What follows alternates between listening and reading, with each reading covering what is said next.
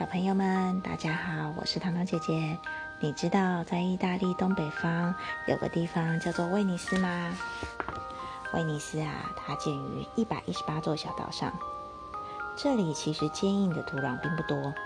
在五世纪的时候，一群逃避战祸的难民来到意大利东北角沿岸的西湖区栖身，这里啊也成为他们宁静的庇护所。这个也是威尼斯原文的意思哦。可是啊，海边的西湖区要怎么住人呢？在威尼斯的人们异想天开，把数百万根十多公尺长的木桩打入沙洲底层，再铺上石块，然后新建房屋跟教堂。没有想到，这个疯狂的筑城计划成功了，奠定了水都威尼斯的基础。靠着绝佳的地理条件，再加上十字军东征。威尼斯人顺利攻陷君士坦丁堡，名正言顺成为海上贸易的霸主，而且啊，在三四百年之间累积了大量的财富。有了钱财，威尼斯人他可不想只当富翁哦。除了赚钱以外，他们还很乐于培养气质哦。除了享受生活，请来建筑师建筑漂亮的住宅，资助音乐家收藏名画。而且啊，还精益求精，使文化艺术达到巅峰。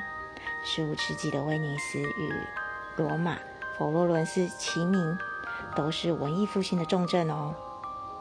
不料好景不长，在一四九七年的时候，葡萄牙探险家成功从非洲绕过好望角，发现通往东方更快、更经济的方式。所以呀，世界的贸易地图改变了，威尼斯的命运也急转直下，就好像被遗弃、遗忘而逐渐没落。直到一八六六年，威尼斯并入了意大利。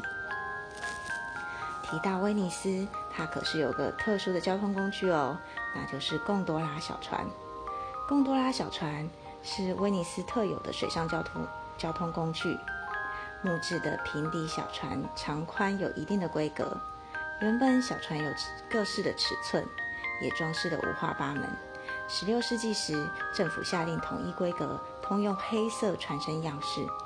贡多拉小船头尾翘起，流线造型，就算啊行驶在浅窄的河道，船身也能保持稳定的哦。每艘贡多拉可以搭乘最多五名乘客。船夫啊，他头戴草帽。身上穿着横条的衣服，站在船尾摇桨，这个几乎成威尼斯独特的标记哦。